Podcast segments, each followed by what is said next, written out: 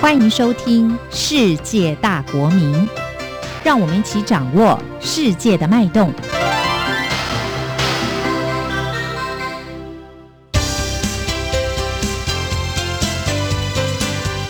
公民新世界。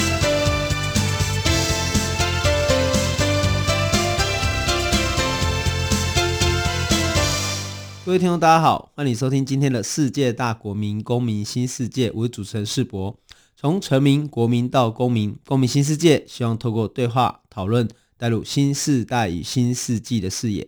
那我们今天的主题哦，要来谈谈，就是最近其实对于大家可能都造成很大的困扰，就是我们想要来谈谈假新闻啊。其实从以前有个假新闻，然后就是脚尾犯这个假新闻开始呢，其实好像我觉得有个现象哈，就是假新闻从一个大的事情直接大代志啦，哈，到变成人们好像习以为常，甚至于每天都在面对哈，在怀疑自己究竟有没有被假新闻诶给骗了。所以其实我有很多朋友啊，特别是年轻一辈的爸爸妈妈，其实他们对于赖群组里面的假新闻，或者是 FB 社团上的文章哦，其实都感觉到非常的困扰，不知道怎么教小孩。所以，我们今天这一集的节目呢，我们邀请的是。台湾媒体观察教育基金会的政策专员郑仁豪，我们请他来先跟大家打个招呼。大家好，OK，仁豪，其实今天哦，邀请你来谈这个假新闻这个主题，其实是这个身负重责大任呐，哈，因为其实大家都对于假新闻感到非常的困惑，对，而且也很怀疑说，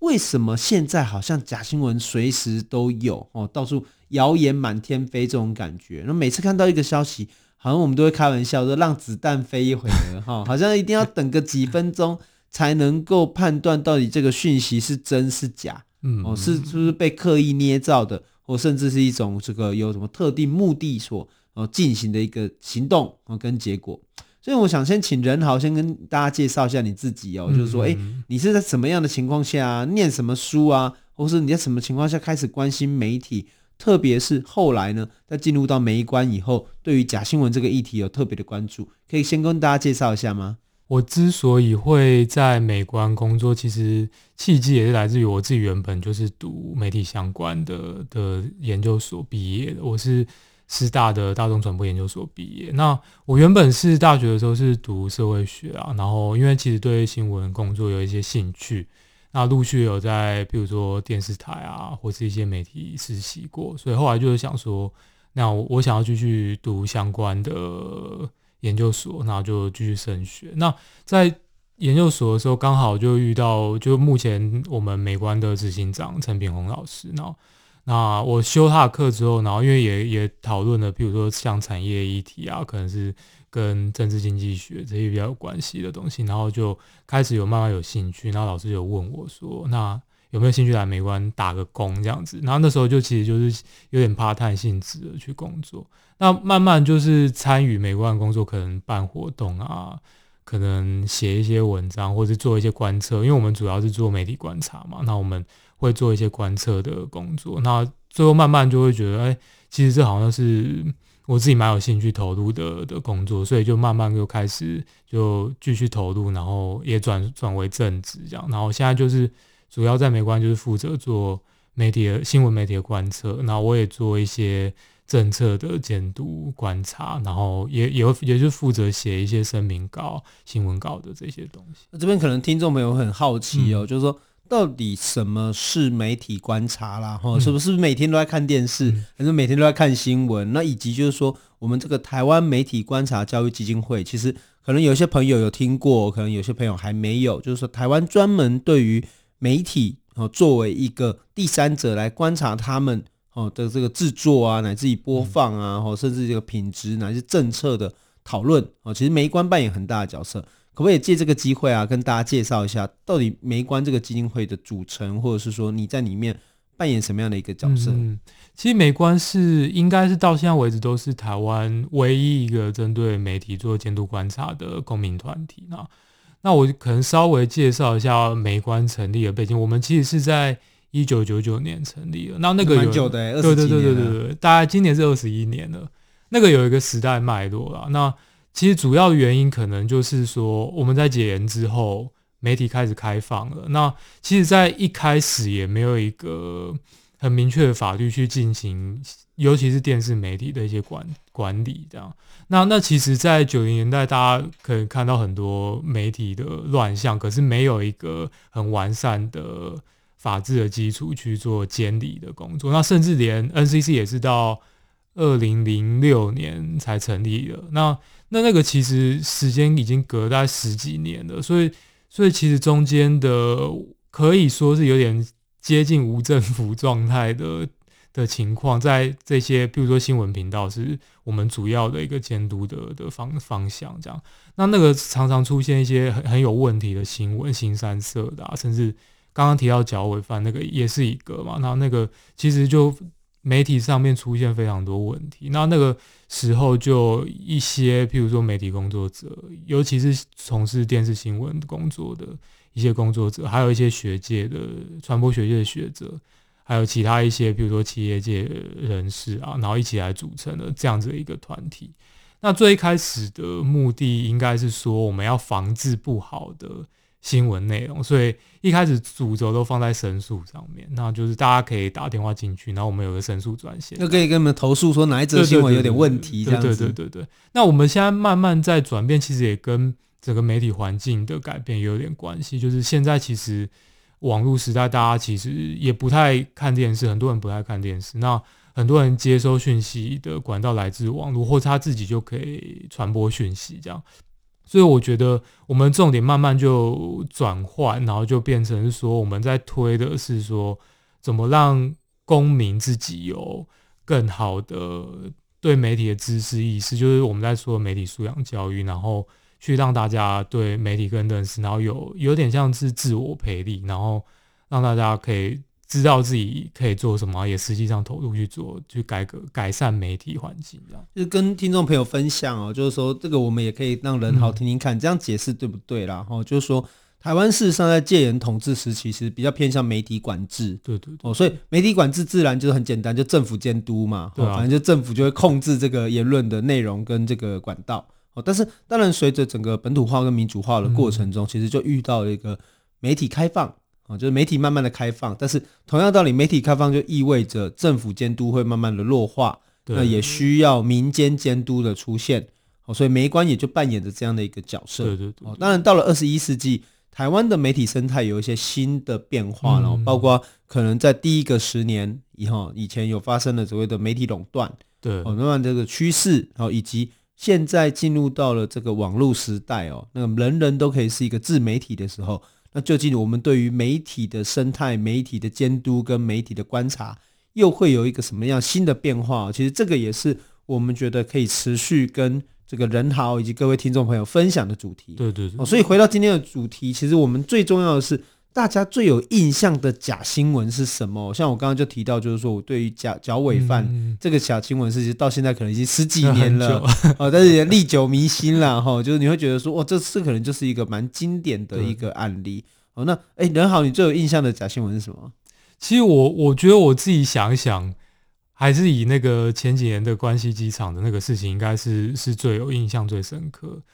我觉得一方面是它其实造成一个就是一一条人命的的的陨落这样。那其实另外一个问题就是说，我们也没有想象到说这样子的事情会造成那么大的的效应。那可能大家都还记得说，当初可能一开始就是新闻就开始说，哦，中国他派了呃，因为台风的事情，所以中国派了很多游览车去接他们的。旅客，那他他也说台湾人可以上去，可是你要说你是中国人，这样对对，那后来被查证出来说，其实中国他有派巴士去是没有错，他们大使馆有派，可是他根本没有进到机场里面。对。可是那个在还没有做查证的工作之前，我们的新闻台就已经开始大肆报道这件事，然后大肆开各种论坛节目都在讨论这件事。就是他们很行，我们都没在做，哦，人家都巴士开进机场了，然后台湾政府毫无作为，对对对对。那那个有一个。其实蛮吊诡的事情，就是其实这件事情要查证没有那么难。就是你其实我们这些新闻台规模其实都蛮大，然后平面媒体其实也很多，它的编制规模都很大。那它其实需要有一位呃人员去问关心机场的公关，其实就可以得到一个蛮正确的答案。可是其实他们很多人是连这个都没有，没有 check，没有品管，没有品管的概念，没有没有去检查的概念。对，那其实那个就是一念之差。那可是那个就造成很大的影响，就是他忽略了这个动作之后，后续就影响了非常大的的社会的效应。这样。对，所以仁豪这边想要问哦，就是说这个假新闻到现在好像变成非常流行的词汇哦，嗯、可是这个真的是很新的东西吗？哦，或者是说？为什么什么东西叫做假新闻，什么东西叫不是啊？就是照着这个判断的标准，怎么怎么来说？其实刚才世博有提到说，譬如说十几年前的剿尾饭事件，那它也会是一个假新闻。所以很明显，假新闻可能不是一个新的东西。那我们如果硬要说，其实我自己就前几天在想的时候，我有想到一个比较有趣的想那个东西，其实就是说，像前几年的。纪录片影展，他们有放了一个很有趣的东西，他放绿色小组，就是一个在拍社会运动的的一个一个民间的摄影团队。摄影团队，那他他拍了很多当时，比如说五二零农运的那些社会运动的镜头。那那时候那个纪录片影展就把在这个他们拍的纪录片前面放了一个华视的新闻的关于这个同一个议题的一个画面，那你就可以看到那个中间落差，因为我们知道。过去威权时代，华视是由国防部在掌控的嘛？那那个其实也是一个，我们如果广义的认定，那个也是一个假新闻。就所以，其实我觉得假新闻的重点应该是在于说，呃，它是有一个很明确的意图，去制造一个不实的资讯，去影响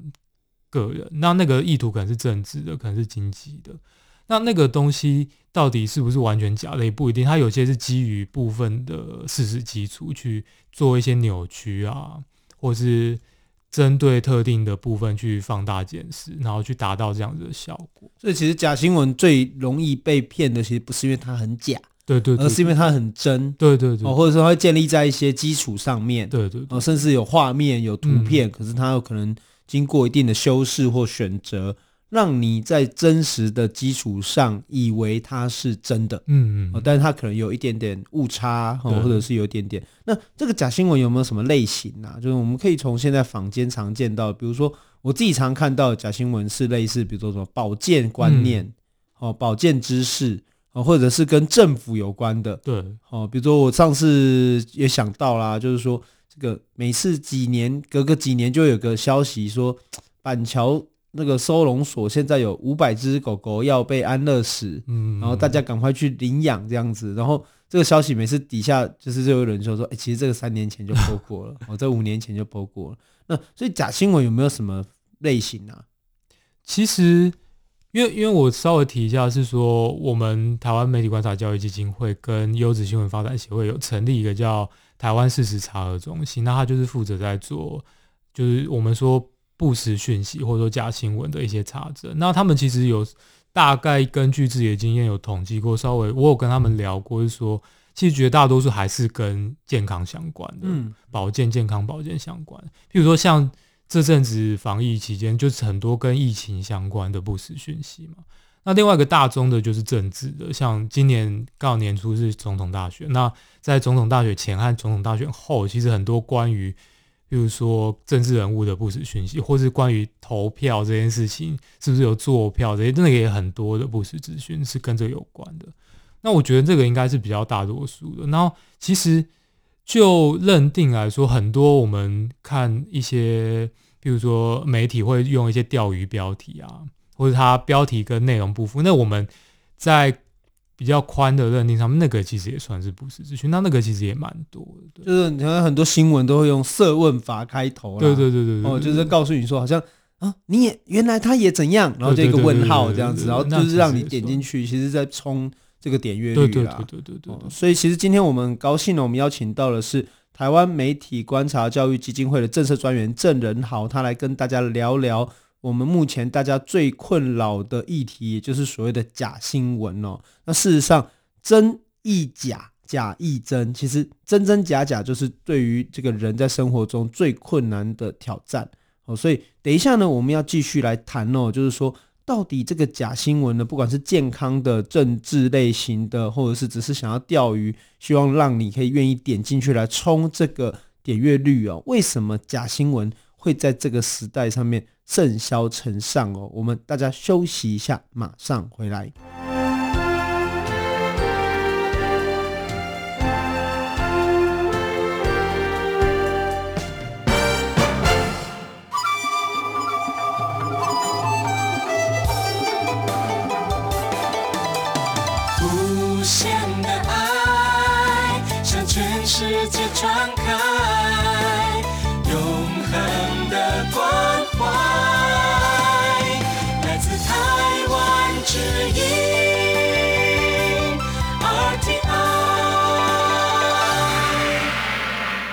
各位听众，大家好，欢迎你回来《世界大国民公民新世界》。我们这一集邀请的是台湾媒体观察教育基金会的政策专员郑仁豪，来跟我们谈谈媒体以及假新闻。那其实我们刚才有提到哦，假新闻在这个时代其实是甚嚣尘上哦，几乎每一个人都曾经被骗过。嗯，那这个可能也跟这个我们目前当代就是新媒体啦、社群啊、脸书啊、Line 啊。哦，这样的社群网络的发达可能有一定的关系。我们想先请任豪跟我们分析一下，好像假新闻在最近是越来越严重，那个原因是什么？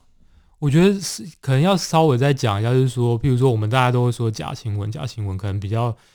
常会讲到的词是这个，可是其实严格说起来，很多其实不是新闻嘛。对，那有一个说法就是说，这个应该叫做假讯息，因为其实很多的不实的讯息是从像 Line 群组，或是我们说 Facebook 的社团啊，在这些人际关系的网络里面流传，它不一定是从呃传统的新闻媒体出来的讯息。那我觉得那个这个就反映了，就是我们现在的那个传播环境跟过去不太一样，过去可能就是。我们可能就是看电视，然后接收新的讯息这样子。可是现在其实不太是这样子的情况。很多人其实刚才有提到，很多人其实都不看电视。那很多人的主要新闻的来源可能是他的朋友在脸书上面或者在 Line 上面传的一则讯息。那那个这个传播讯息的管道，其实更容易让很多未经查证的消息在流传。那我们可能又因为因为人际关系上面觉得，哎，这是我朋友，所以他传的讯息，我可能就没有稍加思索就直接在传了，或者我就相信这件事情，那那就会加注这些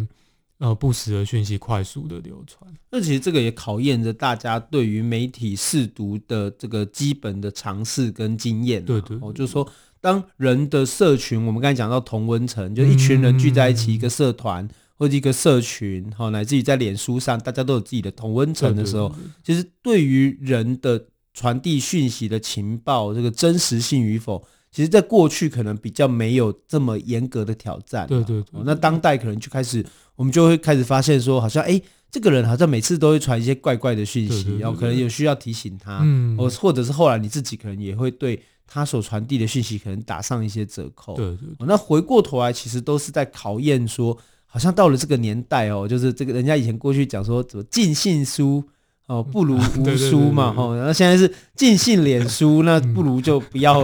哦，就是不要有这个相信这个那个某些特定朋友所传来的讯息这样子。所以其实这个也意味着说，其实假新闻也在挑战所谓的信任圈嘛，哦，就是说我们这个同文层，我们这个信任圈里面的每一个人，好像未来都必须要背负起这样的一个媒体试读。哦，阅读跟判断哦真伪的这样一个、嗯、一个责任。那哎，任豪这边可不可以推荐大家几种防范假新闻的方法？嗯、比如说你刚刚有提到那个说什么台湾事实查核中心嘛？对对，它是在哪一个平台上面，或者它是在哪一些上面，可以让我们每天都可以吸收到一些辨识假新闻乃至于假新闻的相关的一些资讯呢？对，它其实台湾事实查核中心跟台湾还有其他一些茶盒组织，譬如说 MicroPen 啊，然后可能像美玉也是一个，或是像有一个 Line 吧叫做那个真的假的，对，那他们其实都在 Line 上面都有官方的账号，那他们也会在他们 Line 账号一直更新一些新的茶盒的的资讯。那或是在 Facebook 上面，他们也有自己的粉丝专业，那其实那个都蛮方便的，对对，对。哦，所以如果各位听众朋友对于假新闻有他的顾虑的话，其实我这边可以推荐一下，像我都在一些家族群组里面有下载，嗯、就有邀请一位叫美玉姨的软体 APP 哈，就是它是一个账号，就把它放进我们家族群组，嗯、因为很简单，就是说如果有任何消息，其实它可以直接帮你判断。嗯有，它也不是告诉你真的，它也不是告诉你假的，它是说，哎，有多少消息查证哦，这一则新闻，比如说是有疑虑的哦，或者是有人有意见，哈，这正反双方意见在哪边，他都可以提醒给大家哦。那以及包括刚才仁豪说的，像台湾事实查核中心，其实他也有固定在 Line 或者是在 Facebook 上面哈，就每天都会更新一些假假新闻的消息。那我就觉得啦，这里可能也要提醒听众朋友，就是说，当你对于资讯的接受过于单向的时候，其实你就会容易被假新闻所欺骗。没错，但是这很吊诡啦，哦，因为如果有一个单位，哦，他也很单向的告诉你这个是真，这个是假，那这样好像也是一种就是落入同样的危险的陷阱嘛。哦，所以这边想先请仁豪跟大家讲一下，就是说你觉得。如果就自己而言啦，就是要分辨假新闻最好的方式是什么呢？就是难道我们真的就只能靠软体、靠 Google，然后靠着这些公民团体来告诉我们这个是真，这个是假吗？那有没有什么回归到个人读者、阅听者自己本身基本面上面来辨识假新闻的一个比较好的方式？嗯，其实我觉得那个回归还是说。我们在接收讯息的时候，你有没有建立一个对自己来说是可靠的讯息管道？譬如说，你是过度依赖，像刚刚世博讲，你过度依赖单一的管道，比如说我只看一家电视台的新闻，那其实那个很容易就会受到新闻台的一些立场的影响嘛。那你是不是可以多看几个新闻，然后比对？然后或是说你在看到接受一个讯息的时候，你是不是有先想一下，哎，这是或者是假的？那其实，因为其实很多查证工作，其实只要大家稍微 Google 一下，或是你在网络上面搜索一下，大概都可以看到一些相关的查证的讯息。因为其实像刚才提到几个查核组织，他们的网站上面的讯息也会在 Google 上面被推播嘛。对，那其实就是我觉得对个人来说最重要就是你有没有怀疑的心啊，就是你有没有对这些接收到的讯讯息保持怀疑的态度。那我自己是觉得，我个人的经验呢、啊，可以跟听众朋友分享，就是说，其实我觉得一个信任圈是蛮重要的、嗯、哦，尤其是呃，每一个领域里面其实都会有一些朋友哦，就是比如说这个领域你可能有哪一个朋友，那个领域有哪一个朋友，嗯、其实看到很多讯息的时候，其实不妨哈、哦，就是让子弹飞一下啦，然后就是说，其实你略略等个一个小时、两个小时，其实哎，马上好像就会得到一些不同的想法。嗯、哦，那第一个就是说，至少让你可以。对于不同讯息上可以做一些比对，对，我可以看一下，哎，这正反双方的意见，对，哦，那第二就是说，当有呃意见出来，我们可以进行比对的时候，可能还有一个，我觉得有时候这个讲起来有点好笑，嗯、就是说有没有符合常识，对对，对，这也是一个蛮关键的，哦，就是说，哎，这件事情听起来好像对，耶，可是这跟我们好像习惯上的不太一样。嗯哦，那或者说以以前我们开玩笑说，这个用膝盖想也知道 哦。那有些事情好像就是好像偏偏就是跟膝盖想的不太一样的时候，其实不妨也可以多怀疑一下下，因为可能诶，也许就会有不同的想法。对，哦，那更重要的就是说，其实还有一个就是查证工作啦。哦，因为这个年代这个 Google 哦那么便利的情况下，其实所有的事情，其实你把它丢上去。里面网络上面其实都有可能得到一些不同的想法，对对对对，所以这个也帮助我们听众朋友们提醒说，其实，在假新闻泛滥的年代，这不是一个坏事，对哦，这反而是帮助我们每一次都可以在不同的讯息里面多保持一点距离，对，不管是时间的距离、空间的距离跟资讯的距离，同时也是提醒大家。透过不同资讯的比对，嗯，哦，其实也是锻炼自己判断事情的方式。对对对对，因为有时候这样，就是你看了一次，看了两次，这个我们有时候开玩笑哦，就是到后来是一种这个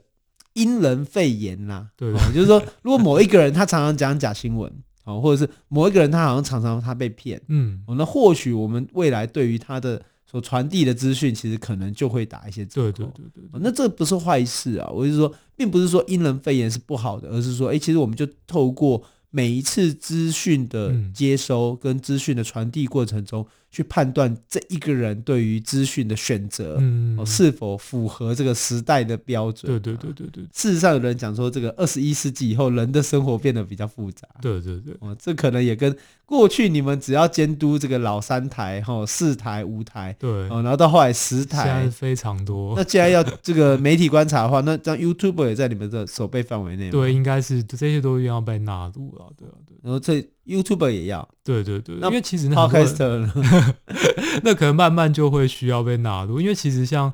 很多我们之前跑学校啊，可能。问一些小朋友，他们的新闻来源是什么？可能就说眼球中央电视台。哦，眼球中央电视台。对，那其实就我觉得那个就是一个世代的改变，就其实他们不太依靠传统的新闻机构，他可能就是看网络上面。是，是，对对对对，可能 YouTube 上面的这些 YouTuber 就帮他整理了讯息。我、哦、下次来邀请他们来上节目好了 哈。所以其实也可以看到是一个时代的挑战。对对，对对对，因为自媒体的时代来临。每一个人只要有个麦克风，甚至有一只手机，嗯，他其实都有可能在跟这个世界传递一些消息。对啊，对啊。对啊，那这可能也就会造成了这个媒体观察这一个工作，其实它的分量其实是越来越大。嗯，那换个角度来讲，也等于是说，不能只靠一个单位啦。对。哦，每一个人其实都可以扮演这样的角色。对对对，对。哦，所以这一未来也许也是媒观可以去思考，是说如何结合众人的力量来达成一个这个公共。舆论或公共监督的一个可能性，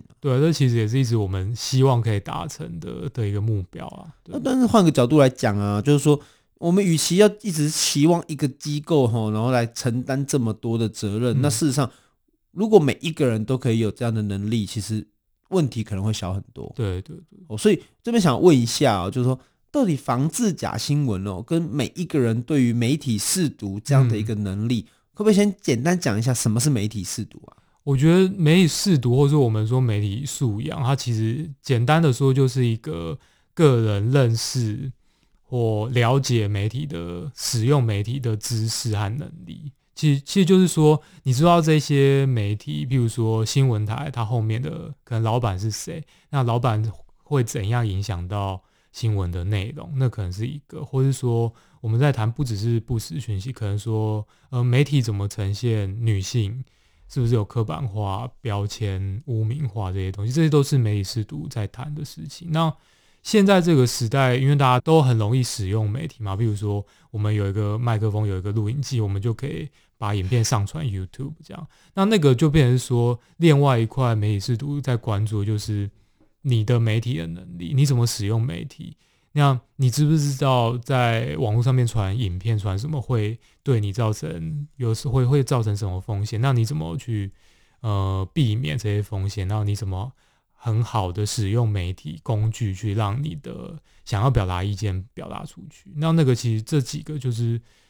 比较基本的媒体素养或者媒体师徒在谈的东西。所以，其实当大家对于媒体有多一些了解的时候，嗯、其实我们每一个人就会有辨别能力。对对对对。那这个辨别能力最重要就是说，它可以阻断这些假新闻的传播。对对对，对。因为我相信大部分的人呢，都不是刻意去散播假讯息啊。嗯、其实，我觉得他麻烦的是，他其实是利用善对这个概念，就是每个人都想把一个新的资讯传递给别人，嗯、或者每个人都想把一个假的消息，不是应该说新的消息。传递给别人，所以假跟新其实就夹在一起。对，它透过一个包装，好让你乍看一下。比如我小时候常常听过什么，每天吃四十九颗黑豆，眼睛就会变好。哦，然后每天都在吃黑豆，但是我到现在也不知道这是真的还是假的。可是那时候我相信人家可能告诉家人的目的也是因为他知道我们眼睛不好。对，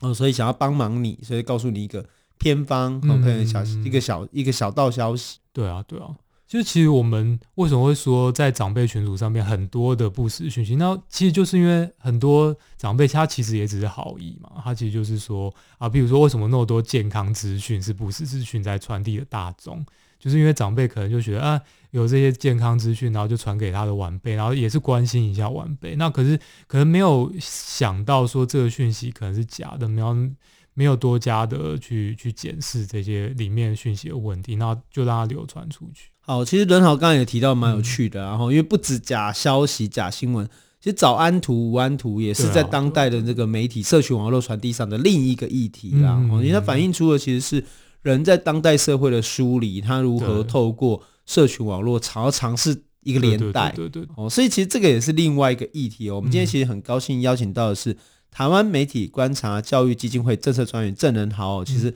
邀请仁豪来跟大家分享一下，在这个新的世纪，在这个新的世代，我们台湾媒体观察教育基金会呢，以及其他媒体单位呢，在防治假新闻的努力哦。我是主持人世博，感谢你的收听，世界大国民公民新世界，我们下周再见，再见。